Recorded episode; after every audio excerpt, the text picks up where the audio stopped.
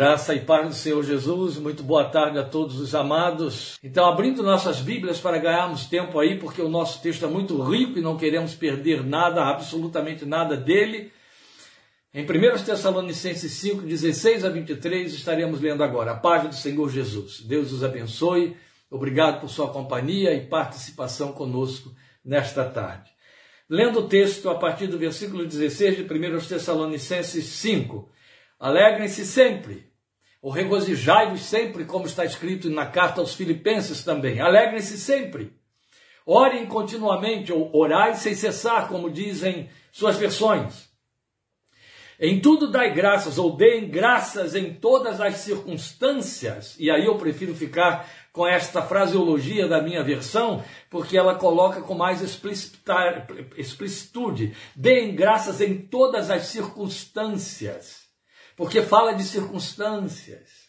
É isso que é importante. Quando você diz em tudo dai graças, fica vago demais. O tudo não generaliza muito. O tudo amplifica demais. O tudo perde significado. Mas quando tudo aponta, ou a tradução mostra aquilo que tudo aponta, circunstâncias, fica mais explícito, mais claro para nós, melhor definido. Deem graças em todas as circunstâncias, pois esta é a vontade de Deus para vocês em Cristo Jesus. Não apaguem o espírito, não tratem com desprezo as profecias, mas ponham à prova todas as coisas e fiquem com o que é bom. Retende o que é bom, é assim que você tem. Afastem-se de toda forma de mal, que o próprio Deus da paz os santifique inteiramente. Que todo o espírito, a alma e o corpo de vocês sejam preservados irrepreensíveis na vinda de nosso Senhor Jesus Cristo. Nós vamos orar neste momento. E logo após a oração, nós já estaremos abordando esse nosso tema, as dinâmicas da adoração perfeita. Vou procurar ser fiel à proposta, dinâmicas. Mas há alguns detalhes que eu vou pensar antes de abordarmos as dinâmicas, para que a mensagem no seu todo fique mais clara para todos nós. Meu sincero desejo, meus amados, ao compartilhar esta palavra em Tessalonicenses a você, a vocês, é apenas termos a oportunidade de meditarmos em mais um texto da palavra de Deus, nunca foi esse o propósito das nossas lives. Mas trazer material para a sua vida de fé, para a sua alma, para um reposicionamento espiritual, para uma revisão de forma literal da espiritualidade, para um reposicionamento em cima da perspectiva de Deus para a qual Ele nos tem chamado, ou seja, uma afinidade com a palavra revelada, com a resposta que ela espera de nós, porque a cada vez que a ouvimos, a nossa fé é trabalhada, isso nos compromete em dar a resposta. E como eu sei que não tenho diante de mim vidas vazias, não tenho diante de mim mentes carnais, do contrário, não estariam aqui.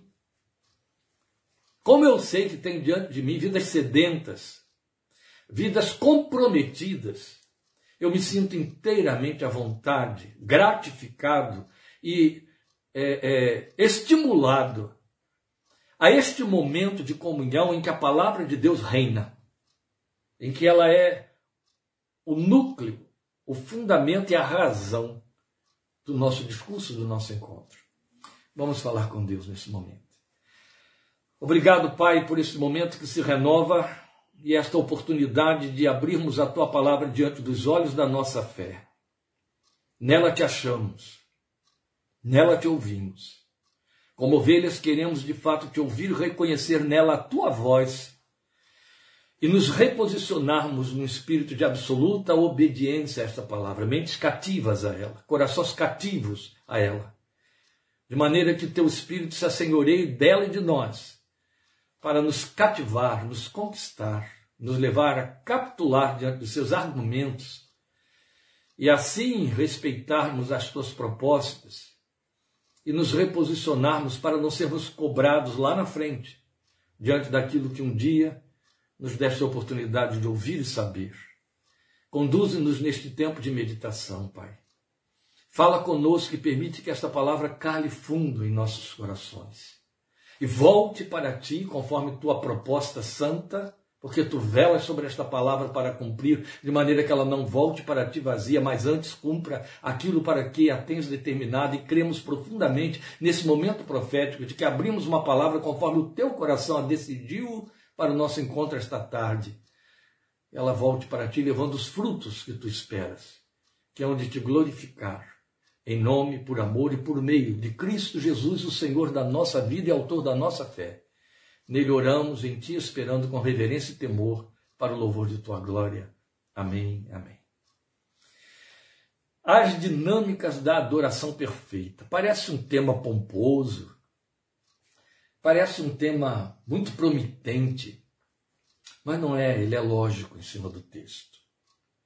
O que nós estamos querendo dizer aos irmãos é que esse texto, esta exortação final de Paulo na carta aos Tessalonicenses, aos Tessalonicenses, final da primeira carta, ele tem, ele é um texto de fechamento, ele tem a proposta de, por fim, depois de tudo que ele argumenta para esses crentes na carta, ensiná-los a uma adoração perfeita. Quando você lê, então eu disse que eu ia pensar algumas coisas antes da abordagem sobre as dinâmicas, e aqui vai a primeira. Quando você lê ele dizendo no finalzinho aí do versículo 18, pois esta é a vontade de Deus para vocês em Cristo Jesus, é importante demais que a gente é, saiba posicionar esta argumentação dele aqui dentro do texto. Quando você faz essa leitura em passando, parece que ele está dizendo que a vontade de Deus em Cristo Jesus para conosco é só o que ele disse no versículo 18: em tudo deem graças, ou deem graças em todas as circunstâncias. Não, esse é o cuidado que precisamos ter. Quando o apóstolo diz, pois esta é a vontade de Deus para vocês em Cristo Jesus, ele está dentro desta fraseologia, criando um núcleo de toda a argumentação sobre adoração. Então, aquilo que ele veio dizendo do versículo 16 e vai continuar dizendo a partir do versículo 19 é o que significa a vontade de Deus em Cristo Jesus. Entende? Então eu vou saltar esta partezinha para que você perceba melhor o sentido da argumentação de Paulo. As pessoas dizem assim, mas por que foi colocado desse, nesse jeito? Bem, todos os estudiosos da palavra de Deus, teólogos ou não, os pesquisadores concordam que o estilo literário de Paulo, do grego de que ele faz uso no Novo Testamento, de que se serviu para nos comunicar a verdade de Deus, Paulo, gramaticalmente falando, ele usa muito de anacolutos. Anacoluto é uma, uma é uma, um derivativo gramatical, é um recurso gramatical que alguns escritores, de que alguns escritores ou oradores se servem para colocar um pensamento que parece deslocado, fora do lugar, para dizer o todo. E Paulo faz muito isso nos seus textos. Aqui temos mais um anacoluto. Então nós teríamos este texto dizendo assim: alegre-se sempre, orem continuamente, Deem graças em todas as circunstâncias. Não apaguem o espírito. Não tratem com desprezo as profecias, mas ponham à prova todas as coisas e fiquem com o que é bom. Afastem-se de toda forma de mal, pois esta é a vontade de Deus para vocês em Cristo Jesus. Paulo faz uso do anacoluto para dar reforço ao argumento, entende? Para fixar o argumento. É algo muito próximo. Próximo. Vou retirar o muito algo próximo ao que era comum aos inólogos antigamente, quando compunham as poesias dos seus hinos, que depois virariam hinos quando se colocasse a música, em que eles trabalhavam, especialmente porque eles ministravam para um povo analfabeto, via de regra, cantavam, é, em que eles, e não havia gravadores naquele tempo, né, o povo dependia muito daquilo que estava ouvindo uma, duas, três vezes, eles criavam refrão para cada hino. De maneira que as pessoas lembrariam as estrofes por causa do refrão. Como o refrão se repete a cada estrofe, você canta uma estrofe, canta o refrão. Canta a segunda estrofe, canta o refrão. Canta a terceira, canta o refrão. E o refrão é sempre a mesma coisa. Isso ajudava a fixar a mensagem do hino e ajudar a pessoa a repassar o hino e a lembrar as outras estrofes. É com essa intenção, mais ou menos, que Paulo trabalha os anacolutos. Ele joga ele lá no meio de maneira que ele fique retumbante, retuando lá no ouvido, no pensamento do ouvinte, isso fixa a mensagem. Então, em últimas palavras, o que Paulo está dizendo é que a vontade de Deus em Cristo Jesus é tudo isto que ele está dizendo aqui. A vontade de Deus em Cristo Jesus para conosco. Logo, nós estamos diante de um texto de uma solenidade sem par. Porque se eu estou ouvindo uma argumentação apostólica, doutrinária, em que o doutrinador está dizendo para mim e para você que vai nos comunicar qual é a vontade de Deus em Cristo Jesus para nós, minhas antenas, minhas orelhas têm que ficar muito abertas. Porque ele vai me dizer algo que eu minimamente não posso deixar passar batido, já que ele vai me declarar qual é a vontade que Deus está me comunicando, a vontade do coração dele para mim. E aí ele comunica qual é essa vontade. Alegrem-se sempre. Orem continuamente. Deem graças em todas as circunstâncias. Não apaguem o espírito. Não tratem com desprezo as profecias, mas ponham à prova todas as coisas e retenham ou fiquem com o que é bom. Afastem-se de toda aparência do mal, de toda forma do mal. Esta é a vontade de Deus para conosco. Mas nós estamos sintetizando toda esta argumentação, que são seis, numa expressão só: dinâmicas da adoração perfeita. Porque, na verdade, quando ele usa a palavra-chave vontade, ele nos joga para dentro da adoração. Pois foi exatamente o que disse o Senhor Jesus naquele discurso com a mulher samaritana, e você tem isso João 4, 23 e 24. Jesus deixou que o Pai busca, quer dizer, quem busca é movido por uma vontade. O Pai busca adoradores. E ele busca na condição de Pai. Então só há um tipo de gente que pode ser adorador do Pai: os filhos. Tem, temos batido muito nessa tecla, é evidente que não estamos sozinhos nela, claro, porque ela é uma verdade que se impõe sobre, por si mesma. Quando Jesus está ensinando aquela mulher samaritana que a verdade vem dos judeus e que a verdade que vem dos judeus proclama que Deus é espírito e que quer que os seus adoradores o adorem em espírito e em verdade, ele deixa claro que Deus o faz na forma de pai, na qualidade de pai, e nessa qualidade de pai ele busca os adoradores.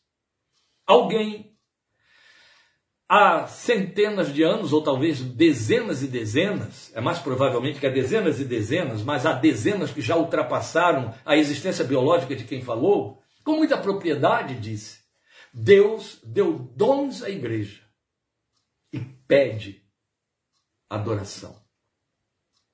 Sei que a palavra fica muito forte dizer que Deus pede adoração, porque estamos falando de um Deus soberano que então requer ou espera adoração. A verdade é que ele nos posicionou para sermos adoradores. O Yerbe cita William Temple, que foi arcebispo de Canterbury, na Inglaterra, e ele, esse William Temple, ele tinha um pensamento sobre adoração que achei muito bonito e eu quero compartilhar aqui com você. O templo disse assim: adorar é avivar a consciência pela santidade de Deus, alimentar a mente com a verdade de Deus, purificar a imaginação pela beleza de Deus, abrir o coração para o amor de Deus e dedicar a volição ao propósito de Deus. O que ressalta aqui muita beleza dentro desse pensamento ou definição de adoração feita por William Temple é o fato de que ele está trabalhando com argumentos que têm muito a ver com a nossa, com o nosso homem interior. Ele está falando de imaginação, de mente, de pensamento, de consciência e de vontade. Ele usa cinco assertivas para definir a adoração. É tão bonito que esse homem disse, e por isso que o Iesbe o copiou, que eu faço questão de ler para você mais uma vez, porque isso mexeu comigo, isso foi bem agasalhado aqui por mim. Adorar é avivar a consciência pela santidade de Deus. O verbo foi muito bem pensado.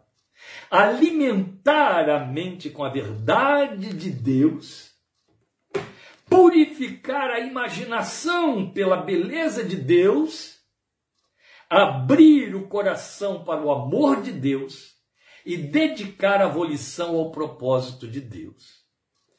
Meus amados irmãos, os argumentos de Paulo são os recursos, eu estou chamando de dinâmicas, que ele nos oferece para a adoração atender a tudo isso que William Temple falou. Com esses recursos aqui nas mãos, nós damos a Deus a adoração perfeita que ele merece e espera receber. Ele não só merece, ele quer receber. Esse é o verdadeiro culto que ele espera receber. Porque nós fomos chamados à vida e à fé em Cristo para a adoração a Deus. E aí, como eu já disse, por isso mesmo, só como filhos de Deus nós podemos adorá-lo. E o Senhor Jesus deixou isso bem estabelecido naquela conversa com a mulher samaritana. E antes de apontarmos aqui essas dinâmicas, é importante que eu diga isso que é bem desconfortável, mas que precisa ser colocado aqui. O lugar que nós menos, menos ocupamos, nós crentes, nós os filhos de Deus, nós os que assumimos a verdade que diz que Deus nos transformou, Deus nos tornou seus filhos pela fé em Cristo Jesus, somos os que menos adoram e por isso mesmo menos justificativa e desculpa tem para não adorar. Porque o fazemos de forma muito imperfeita, inconsequente, ou simplesmente não fazemos, não adoramos. Não adoramos. Nós temos o mau hábito de reduzir a adoração. Se o crente simplesmente partisse da premissa, à luz de João 4, 24, de alguns salmos que eu vou citar aqui, de que ele foi trazido à fé para ser adorador de Deus, isso faria com que ele se sentisse muito comprometido. Eu sei que é uma comparação muito grosseira e extremamente pobre, mas é a ilustração que me ocorre aqui. Imagine você ser contratado como um profissional que tem uma aptidão numa determinada área por um empregador, um empresário que quer que você desenvolva aquela área na empresa dele, e você entra lá, devidamente contratado, com seu salário devidamente aprovado, estabelecido, e você se envolve com uma série de outras atividades que está vendo outros fazerem, menos a sua. Não desenvolve aquela para a qual foi contratado e aí se entende ocupado. Eu estou trabalhando, eu estou cumprindo meu horário, eu estou cumprindo, cumprindo, cumprindo o lugar de trabalho, eu estou dentro da empresa e eu estou ajudando outras pessoas a fazerem os seus serviços, mas o homem te contratou para você cumprir uma função específica que só você pode cumprir. Logo, você é um, é um empregado não está trabalhando. Você tem um emprego, mas não tem trabalho. Mais ou menos funciona assim na cabeça do crente. Mas adorá-lo é o que Deus espera de mim e de você. No entanto, se nós reduzirmos a vida espiritual à prática de só esperar de Deus, que é o que acontece como o comum da realidade da espiritualidade cristã evangélica, nós perdemos a posição para a qual ele nos chamou. Totalmente. Nós falhamos nela. Nós ficamos omissos. Os salmistas estavam muito conscientes desse sagrado culto de vida. É a vida que adora. Ele é sagrado e ele é o mais exaltado meio de viver a vida no mundo. Eu vou ler alguns salmos, porque eu não quero gastar tempo com isso, mas eu preciso reforçar esse argumento com o que os salmistas pensavam, para que você sinta o peso dessa responsabilidade ou desta consciência. Se haviam homens com esta consciência, ela pesava sobre eles e eles a atendiam, que diremos nós em cujo coração o Espírito Santo habita e que conhecemos a palavra completa, ela está pronta, entregue totalmente a nós? Veja, vamos pensar primeiramente Davi no Salmo 63, versículo 4. Davi diz assim: Enquanto eu viver, te bendirei e em teu nome levantarei as minhas mãos. A beleza está no comprometimento que ele assume de forma confessional. Enquanto eu viver, te bendirei. Ora, não haverá um dia em que ele interrompe a vida e continua depois. Por exemplo, se ele disse enquanto eu viver, eu te bendirei, ele vai bendizer na segunda e na terça-feira, porque na quarta-feira vai estar vivo e antes teve segunda e terça. Então ele não pode bendizer na quarta, tendo saltado segunda e terça, porque ele viveu segunda e terça. E a promessa que ele fez foi: Eu vou te bendizer enquanto eu viver. Foi isso que ele disse. Depois você vai ter o salmista, e é a ele que se atribui também este salmo, no Salmo 104, dizendo, no versículo 33 do Salmo 104, que é um salmo longo e belo: Cantarei ao Senhor toda a minha vida, louvarei ao meu Deus enquanto eu viver. Estamos falando de alguém de carne e osso, como eu e você, gente ocupada, viu? É bom que se diga. Depois nós temos 86, versículo 12. Agora já não estamos mais falando de Davi de jeito nenhum. De todo o meu coração te louvarei, Senhor meu Deus. Glorificarei o teu nome para sempre. Você sabe o que, que bate em lugar comum aqui nesses salmos que eu estou citando para você? Os advérbios. Em todo tempo, sempre, sem cessar. Este é o comprometimento. Vamos a mais um. 116, versículo 2. Depois eu vou citar só mais um e encerrar para poder avançar. Ele inclinou seus ouvidos para mim, eu o invocarei toda a minha vida. Eu não tive tempo, nem tenho tempo, mas se você for dentro de cada um dos salmos que eu já citei aqui, você vai ver que ele está jogando, arranjando uma argumentação para o compromisso que ele assume de adorar de forma incessante. Então, o que ele vai dizer aqui no versículo 2 de 116 é: Porque ele inclinou seus ouvidos para mim, eu o invocarei toda a minha vida. E aqui nós temos uma outra forma de adoração, que é o invocar a Deus. O invocar aqui não significa necessariamente pedir alguma coisa, viu? Porque é importante saber que uma das coisas que menos ocupa o lugar da adoração é a petição, viu? Ela tem outro escopo. É bom que você atente para isso. Depois no Salmo 146, 2, e aí eu encerro os Salmos, ele vai dizer: Louvarei o Senhor por toda a minha vida, cantarei louvores ao meu Deus enquanto eu viver. Eu imagino esse salmista bem velhinho, a voz bastante deficiente, e ele cumprindo a promessa que assumiu: cantarei louvores, cantarei louvores. Imagina isso. Portanto, uma inquirição que deveria ocupar o nosso coração sempre, à luz destas coisas, seria: como eu posso e devo adorar o meu Deus segundo Sua vontade? Se é segundo a Sua vontade, não é segundo os meus critérios. Logo, como é adorar a Deus segundo a Sua vontade?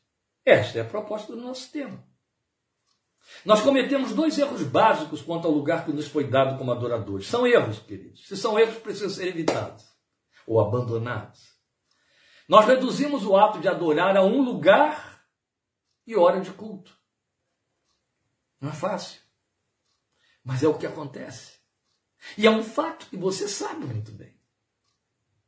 Sabe? Há pessoas que chegam mesmo a dizer, e elas estão tão bem ambientadas com esta argumentação: eu estou indo à igreja para adorar a Deus. Coitado de Deus.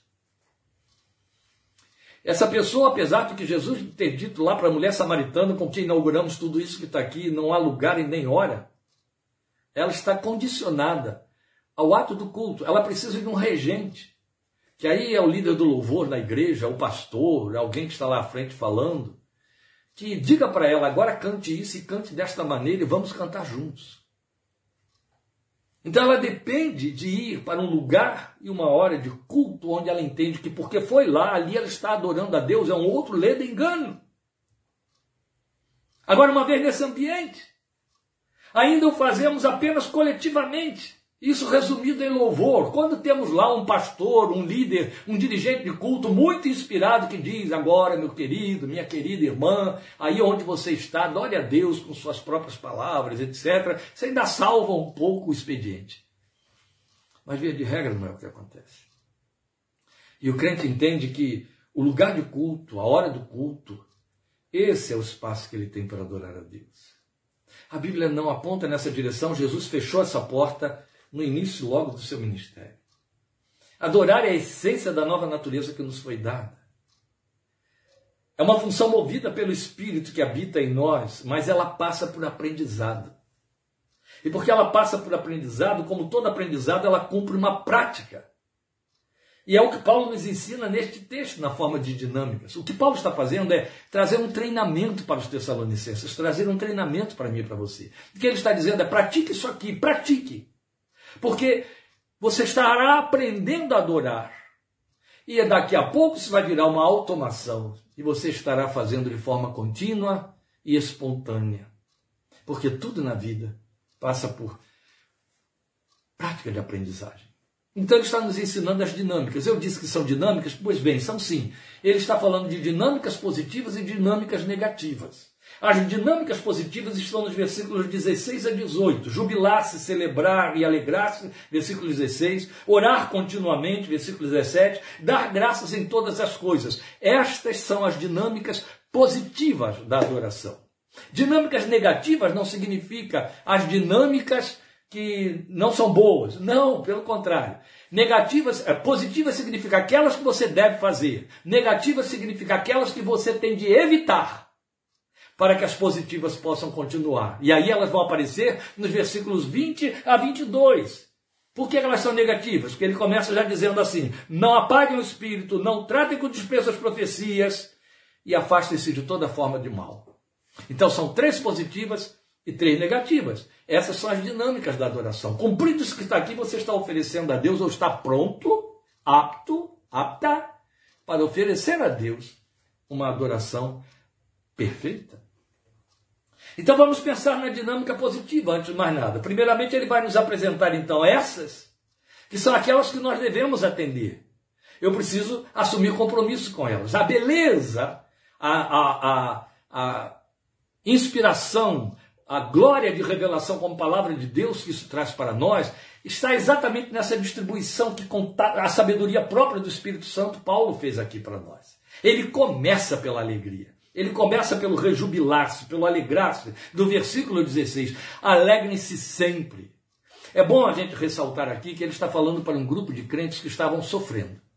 Era um grupo de crentes que estava vivendo na pele o que ele viveu quando ele esteve em Filipos. Os crentes de Tessalônica estavam sofrendo da parte dos, dos próprios crentes, dos cristãos, entre aspas, aquilo que Paulo havia sofrido em Filipos da parte dos judeus, os inimigos do caminho na época, os perseguidores.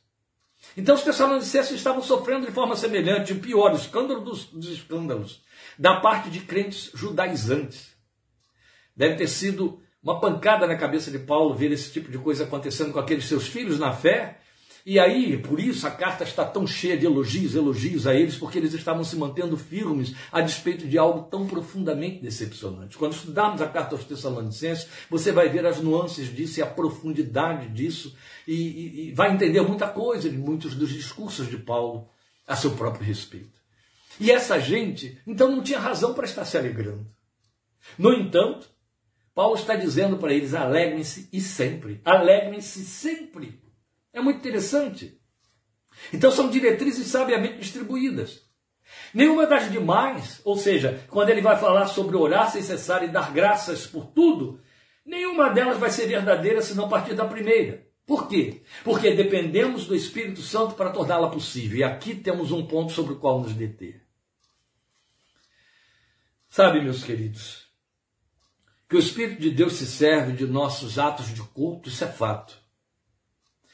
A graça de Deus se serve deles. A gente chama de graça objetiva. Se serve da palavra pregada, da oração que é feita, do aconselhamento que é dado, dos cânticos que são entoados. São as, as ferramentas da graça objetiva. Mas o Espírito de Deus, ele não depende delas para poder trabalhar o que é próprio da natureza dele. Quando a Bíblia fala que um dos frutos do Espírito é a alegria, isso vem logo depois do amor. Mas o fruto do Espírito é amor, alegria, paz. Lembra? Vai nos falar daquilo que é inerente à natureza do Espírito de Deus. Qual é a primeira coisa que o Espírito Santo produz no coração do crente onde ele habita? Alegria.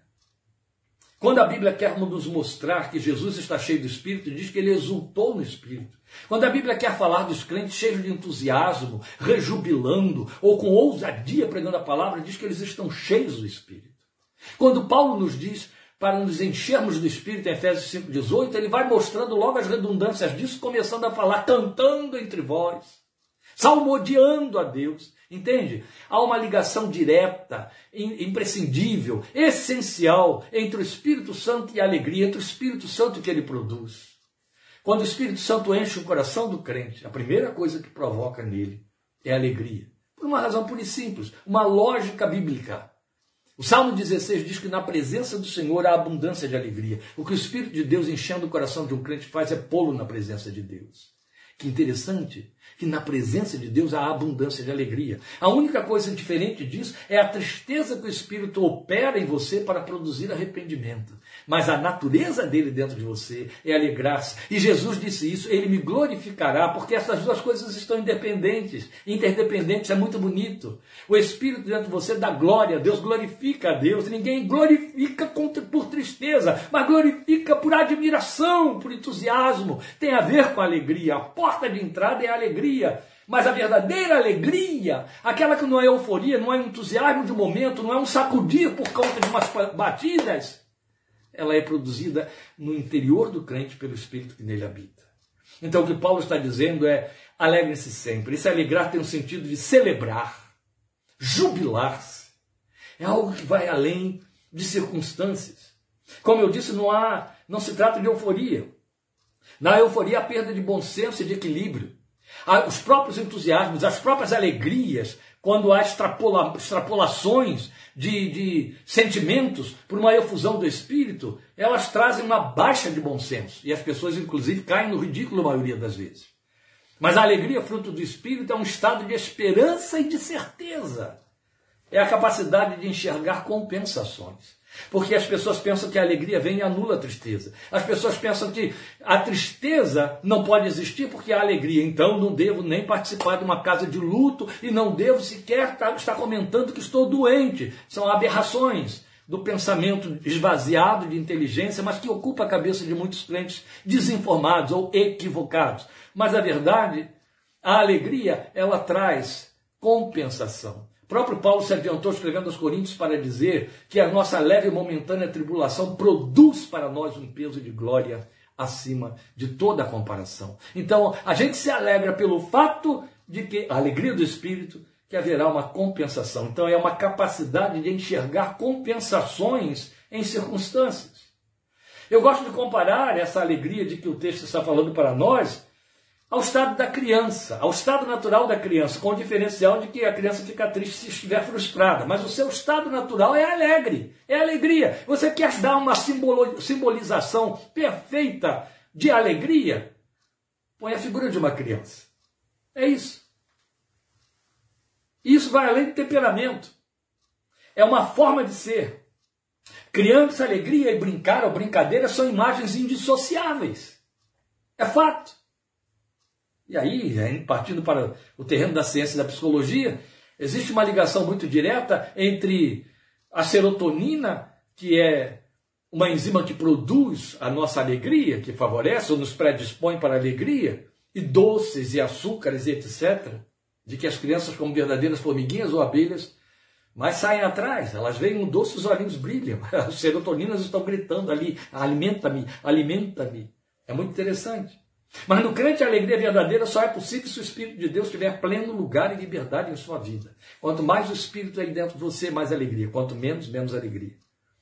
E a alegria, ela tem o poder de compensar ou de capacitar para vencer os impedimentos, para mover e avançar em direção a produzir, a trabalhar, foi isso que disse Esdras, está escrito em Neemias 3,10. A alegria do Senhor é a vossa força, falando para o povo que estava desestimulando quanto à reconstrução dos muros de Jerusalém. Então ele pega e diz: gente, celebrem, cantem, adorem a Deus, porque a alegria do Senhor é a vossa força, vai renovar o ânimo, vocês vão ter melhor disposição para trabalhar. É fato, a nossa bioquímica já se explica. São exatamente essas enzimas trabalhando lá nas nossas sinapses, lá nas interações neuronais, que vão produzir a serotonina ali transbordando, produzir estímulos, jogar para frente, criar ânimo, disposição. Por isso é que orienta-se as pessoas no início do dia, produzir exercícios físicos, porque isso favorece produção de serotonina, eh, produzindo endorfinas, produzindo enzimas que agilizam, que motivam, que produzem disposição e ânimo. Isso também vai entrando por outros terrenos que não é o nosso caso agora. Mas um fato importante a considerar aqui, já que estamos falando da alegria, estamos gastando tempo com alegria, é o maior tempo que vamos gastar nessa abordagem, porque ela é o ponto mais importante do qual todos os outros dependem. Então, um ponto importante a considerar aqui é que a alegria nos inclina para Deus. Ela nos favorece vê-lo. É como se ele fosse o sol e nós os girassóis. Onde ele estiver brilhando, onde ele estiver aparecendo, nós vamos girando na direção dele. Ela nos inclina para ele. A alegria para ele. A alegria tem nele a causa. E ele é a fonte da alegria. Daí a gente se inclinar para ele, porque o verdadeiro recurso mental para a cura de todas as detrações físicas, especialmente as psicossomáticas, é a alegria. Quanto mais alegria, mais saúde biopsíquica, biofísico-psíquica. Quanto mais alegria, mais saúde. É fato. Quando, falando aí da criança, que ela é o suprassumo da alegria, ela é o, o, o, o, exemplo máximo da alegria, ela é a prefiguração e a figuração da alegria. Quando meu netinho nos vê, a primeira reação dele é sorrir. Porque, na verdade, nós somos, na condição de avós, uma fonte de prazer para ele. E aí, porque está alegre, ele verbaliza. Entende? O Espírito de Deus em nós mobiliza a alegria. E ela é compensatória das dores. Ela só não é substitutiva. Então se enganam aqueles que acham que porque há dor ou porque há alegria não haverá dor. Se há dor não haverá alegria. Não. Se há dor, a alegria é uma promessa. Ela vem compensar a dor. Essa é a verdade. Bem, logo em seguida ele vai, vai, nos dizer que uma outra forma de adorar, e é em sequência exatamente como ele colocou, é orar sem cessar. Aqui algumas pessoas se atrapalham, porque não significa ditar orações. Seria trágico, né? A vida ia parar em função dessa tolice. Mas é falar com Deus e para Deus, em tudo e por qualquer coisa. Ou seja, mente e coração voltados para Ele. É a linguagem de Paulo em Filipenses 4, 6 e 7.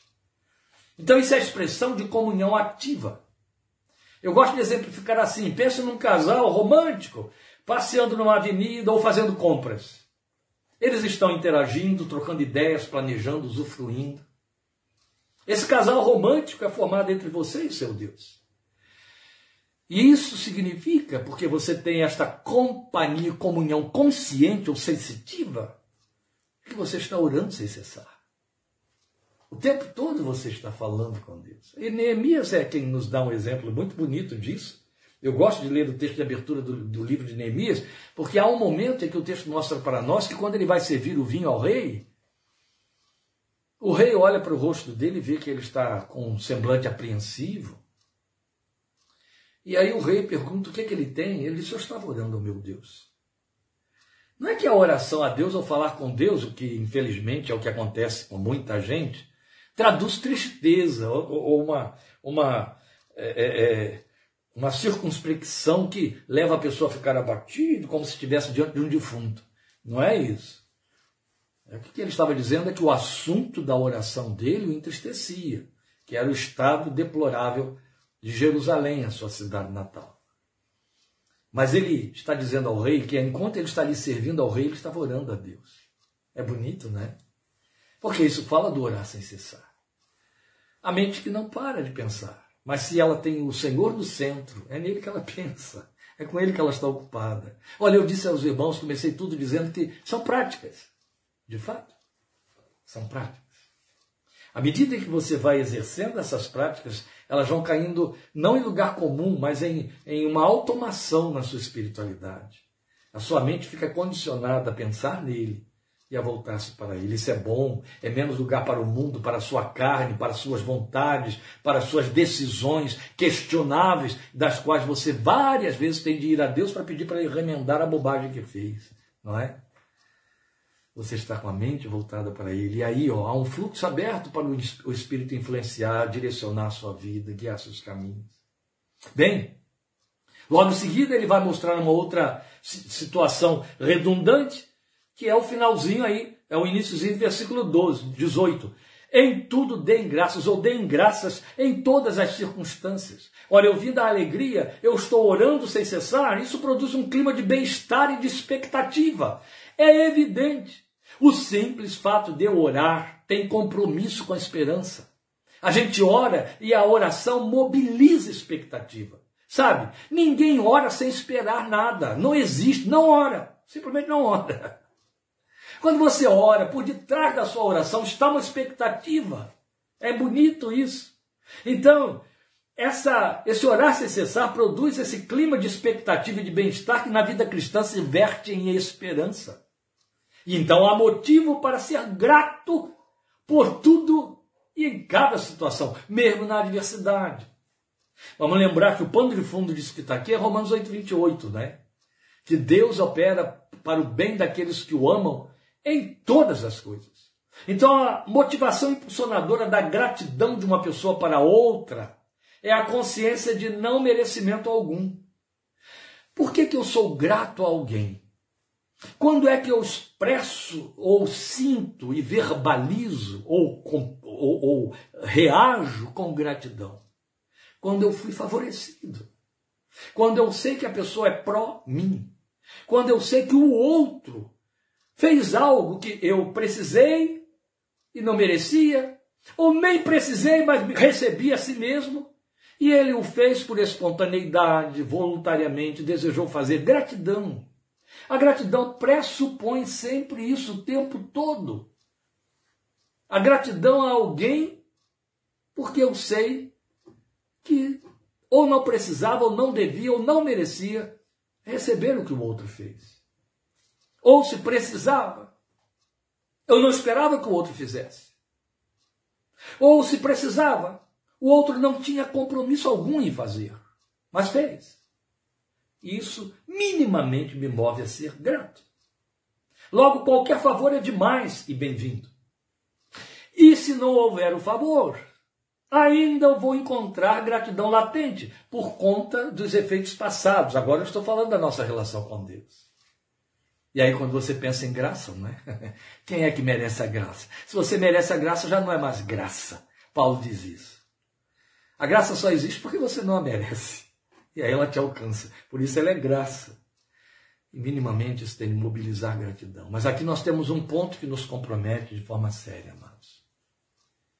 Se eu malbarateio a graça, se eu permito que a revelação da graça e a experiência da graça e com a graça caia no lugar em que eu entendo que a graça é cumprimento ou realização de um dever de Deus, dever divino para comigo, o humano pecador, eu já amaldiçoei a graça, eu já malbaratei a graça, eu já perdi todo o significado da graça, eu já desfiz a graça, eu já caí da graça, como Paulo diz aos Gálatas. Isso é muito sério. Mas quando eu mantenho a graça no lugar que ela que lhe cabe, ela é um favor de Deus que eu não mereço em nenhum momento e nunca vou merecer. Por mais que ela me enche, por mais que eu esteja impregnado do seu espírito, da sua palavra, por mais que eu cresça em graça, glória e no espírito de Deus, nunca merecerei a graça de Deus. Nunca. A graça é a própria natureza de Deus aberta a meu favor. Então isso minimamente tem de gerar dentro de mim gratidão. Gratidão. E vamos lembrar que tudo isso que estamos considerando aqui está preso naquela fraseologia. Esta é a vontade de Deus em Cristo Jesus para convosco. Se é vontade, existe uma relação direta entre vontade e cumprimento. Se existe uma vontade, eu a cumpro, o verbo que conjuga isso se chama obedecer. Se existe uma vontade e eu não a cumpro, o verbo que conjuga isso se chama desobedecer. Amados, impõe-se sobre nós que sejamos gratos por, em todas as coisas. Agora, ser grato em todas as coisas não é sacrifício.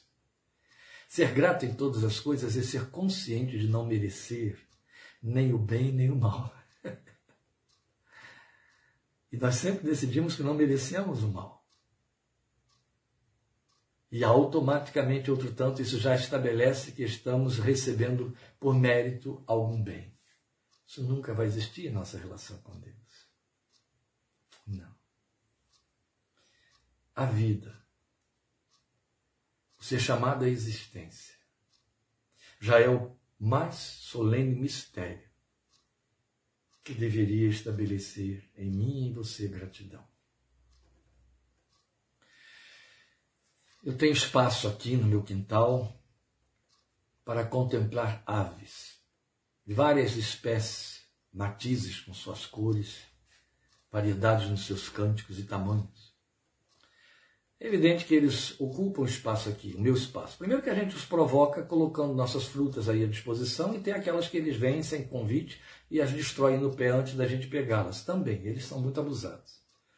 Então eles vêm aqui para o quintal todos os dias, o tempo todo. Às 4h25 da manhã, os que estão ali junto nas árvores junto ao meu quarto me acordam, às 4h25 todos os dias, com seus pipilares, todos os dias já sei, é, são pontuais, mas uma pontualidade espantosa. Eu já parei de consultar o relógio porque já virou padrão. É igual a cuco de relógio de parede. 4h25 ele toca. E é isso que acontece com os nossos passarinhos ali. Eu os contemplo. Eu fico vendo como esses serizinhos que Jesus nos mandou contemplar, irracionais, sem pensamento, sem capacidade de decidir coisas ou defini-las com lógica, como eles são felizes, como eles são leves, livres, como se acostumam com coisas com as quais não se deve acostumar porque elas são uma ameaça em si mesmas. Eles vivem. Eles cantam porque o dia está raiando. Eles cantam porque eles podem voar, eles cantam porque há comida, eles cantam porque há companheiros, eles cantam porque há ninho. Eles cantam. São seres irracionais. Jesus disse: olha para eles. Eu fico pensando no fato de que eles não têm a quem adorar, mas cantam. Eles não têm por que se alegrar, mas se alegram. E aí estamos falando de instinto, não de sentimentos. Mas nós temos coisas infinitamente superiores. E temos uma mente com entendimento espiritual para perceber que o que recebemos não merecemos. E por mínimo que seja, é recebimento. É de lá que vem. Ele nos deu vida. Então, em resumo, eu fico contemplando os passarinhos do meu quintal e pensando no fato de que eles vivem a vida, eles se alegram com o fato de estarem vivos. E a gente vê pessoas ou, ou, ou militando contra a própria vida, sua ou dos outros, diminuindo a vida dos outros, é, agredindo-se a, si mesmos ou maldizendo a existência. É como se alguém indevidamente, sem consultá-los, o chamou à vida. E aí eles entendem, agora que me chamou a vida, eu tenho que dar conta de viver, mas que droga! E aí a queixa o tempo todo, porque afinal de contas tem a dura tarefa de vencer a vida e de viver nesse sistema maligno, humano e político. Não há coisa pior do que viver num sistema político. É isso que aniquila a vida, que miserabiliza a vida, não é? Mas você está vivendo. Você está tendo a experiência mais sublime e mais solene que existe. O crente, a partir do momento em que ele crê em Jesus, ele entra num compromisso de eternidade que vai se manifestar no seu corpo, porque um dia ele vai voltar ao seu corpo pela ressurreição, porque Deus lhe deu uma vida infinita. Glória ao seu nome. Há tanto para agradecer, não é? Há tanto para agradecer. Então a vontade de Deus em Cristo aponta para isso. Alegrar-se nele, orar sem cessar, e em tudo dar graças. Alegrai-vos sempre, orem sem cessar e em tudo ou em todas as circunstâncias deem graças. Os advérbios estão aí. É sem cessar, sem interrupção. É como respirar. Depois ele vai nos apresentar as dinâmicas negativas, aquelas que servem de bloqueio às dinâmicas positivas, aquelas que impedem a verdadeira adoração. Eu não vou me ocupar muito com elas. Quero só citá-las. Ele está dizendo para nós, a partir do versículo 19, eu falei que era 20 a 22, me perdoem, mas é a partir do 19. Ele está dizendo para nós que estas coisas que ele vai pontuar aqui não podem acontecer, porque elas vão atrapalhar a adoração. Elas bloqueiam a adoração, elas impedem a adoração. Aí há uma coisa muito misteriosa e bonita aqui. Você poderia pensar que ele diria assim: o que pode bloquear a adoração do alegrar-se sempre, tristeza. O que pode bloquear a adoração do orar continuamente, murmurar ou não orar. O que pode bloquear a oração do dar graças em todas as coisas, o mal dizer, o reclamar ou não dar graças. Não, ele não volta a esses pontos. Ele está mostrando o que pode bloquear e que não deve ser feito, que vai impedir a alegria, começando pela alegria, vai impedir a oração incessante e as ações de graças incessantes. Começa com não apague o espírito. A hora. Está perfeita a lógica. Eu preciso explicar? Não, não preciso não. Já está muito explicado desde o início. Quando eu disse que tudo é movido pelo Espírito, que o fruto do Espírito é a alegria, e que tudo começa pela alegria, aqui já está definido. Não apaga o Espírito, senão acaba tudo. E aí ele está falando de uma possibilidade ele já nos havia falado dessa possibilidade em Efésios 4:30. Não entristeçam o Espírito de Deus no qual vocês foram selados para o dia da eternidade. Falando de uma possibilidade de algo que acontece, o Espírito de Deus se entristece em nós. Mas podemos apagá-lo. Talvez você não saiba, mas o verbo que cabe aqui, que substitui o apagar de forma perfeita, é calar. Cala o espírito, não cale o espírito. Porque o apagar tem a ver com o espírito vivificado, com o espírito, tal como Paulo explicou a Timóteo, diz para Timóteo, exortou Timóteo dizendo: desperta o dom de Deus que há em ti. O que ele estava dizendo é: anima-o, sopra sobre essas brasas para que elas voltem a fumegar, a, a, a lançar centelhas. Não apague, sopra, viva, viva, viva o dom de Deus que há em ti. Não apaga, não cale. O Espírito fala com você, o Espírito testifica é o que ele está fazendo nesse momento. A cada vez que você lê a palavra, canta a palavra, ouve a pregação da palavra, a cada vez que ele testemunha no seu coração. Paulo está falando de uma possibilidade que a gente vê acontecendo aos borbotões na vida cristã. Crentes de espírito apagado. Crentes preocupados demais com o seu próprio espírito e não com o espírito de Deus que habita nele. O espírito de voz calada, o espírito que não é mais ouvido.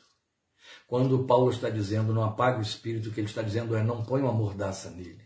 Deixe ele falar a sua consciência. Deixe ele dizer a você o que você precisa ouvir. Deixe ele te influenciar. Encha-se dele. E aí as outras duas coisas também são decorrentes. Quando ele vai dizer não desprezem as profecias. É bom que a gente esclareça aqui que ele está falando de um tempo em que as escrituras ainda não estavam formadas na mão do povo. Lembre-se, o fundamento da fé é apóstolos e profetas. E os profetas eram aqueles que entravam na igreja naquele tempo e, e, levavam a palavra do Senhor para o povo, e o povo aprendia a vontade de Deus através da voz dos profetas. Eles iam para os cultos aprender a palavra viva que saía pela boca dos profetas. Os profetas pronunciavam a vontade de Deus e ensinavam. É claro que bobagens aconteciam, falsos profetas entravam, pessoas mal intencionadas ou que iam além. Mas é claro, como é que vai se decidir dizer a um povo que ainda é, é, é neófito, não tem muita experiência, esse fala direito, aquele fala errado, esse está falando certo, isso que ele está dizendo é de Deus, aquilo que o outro está dizendo não é de Deus. Hoje não precisamos de mais nada disso, porque a palavra está aqui, completa. Mas o que Paulo está dizendo é não impeça que a profecia venha. Apenas examina com cuidado, com critério, como os berianos, ele está dizendo isso para os tessalonicenses, que sabem os berianos mesmo, e que já faziam isso, ele está dizendo, continue fazendo o que vocês faziam. Confiram. Bíblia com Bíblia. Retenham o que é bom. Fiquem só com o que é bom. O que é ruim deixe de fora porque é da carne, é do homem, não, não persevera, não é verdade. Isso vale para a palavra pregada hoje nos púlpitos, escrita, verbalizada de alguma maneira, da qual a nossa fé depende, como Paulo diz em Romanos 10, 17. Se eu quero adorar a Deus, eu preciso dar lugar à palavra, dar lugar à profecia da palavra. Não estou falando de dons espirituais, 1 Coríntios 12, não tem nada a ver. Estou falando da palavra pregada, profetizada. A palavra que é pregada é a profecia viva. Você precisa dela. Mas ela pode vir imiscuída de conteúdos humanos, dos conteúdos de recados que o pregador quer aproveitar a Bíblia para dar, intoxicada de carnalidade, da humanidade do pregador. Aí Paulo está dizendo: não despreze, mas retém só o que é bom. E se não tiver nada bom, joga fora, mas fica com o que é bom. E aí ele vai dizer, no final de tudo, não dê lugar ao mal. Se você der lugar ao mal, cessa a gratidão. Se você der lugar ao mal, cessam as ações de graças e a oração. E a alegria outro tanto. E a adoração fica truncada. Não deem continuidade ao mal. É isso que ele está dizendo. Aí o adorador, e eu fecho, descobre a dinâmica divina. De que ele fala no versículo 23, porque é evidente, Deus participa de todo o processo da adoração. Começamos tudo isso mostrando o que Jesus disse para a mulher samaritana: ele busca adoradores. Ele quer o adorador. Ele quer que o adorador chegue diante dele, ele te chamou para isso, ele quer ouvir sua adoração.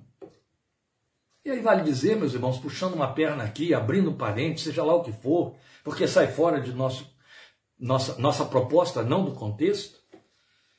A adoração que Deus busca ouvir de você e de mim é aquela que só eu posso dar e que só você pode dar. Aquela que é inerente à sua realidade espiritual, à sua realidade existencial.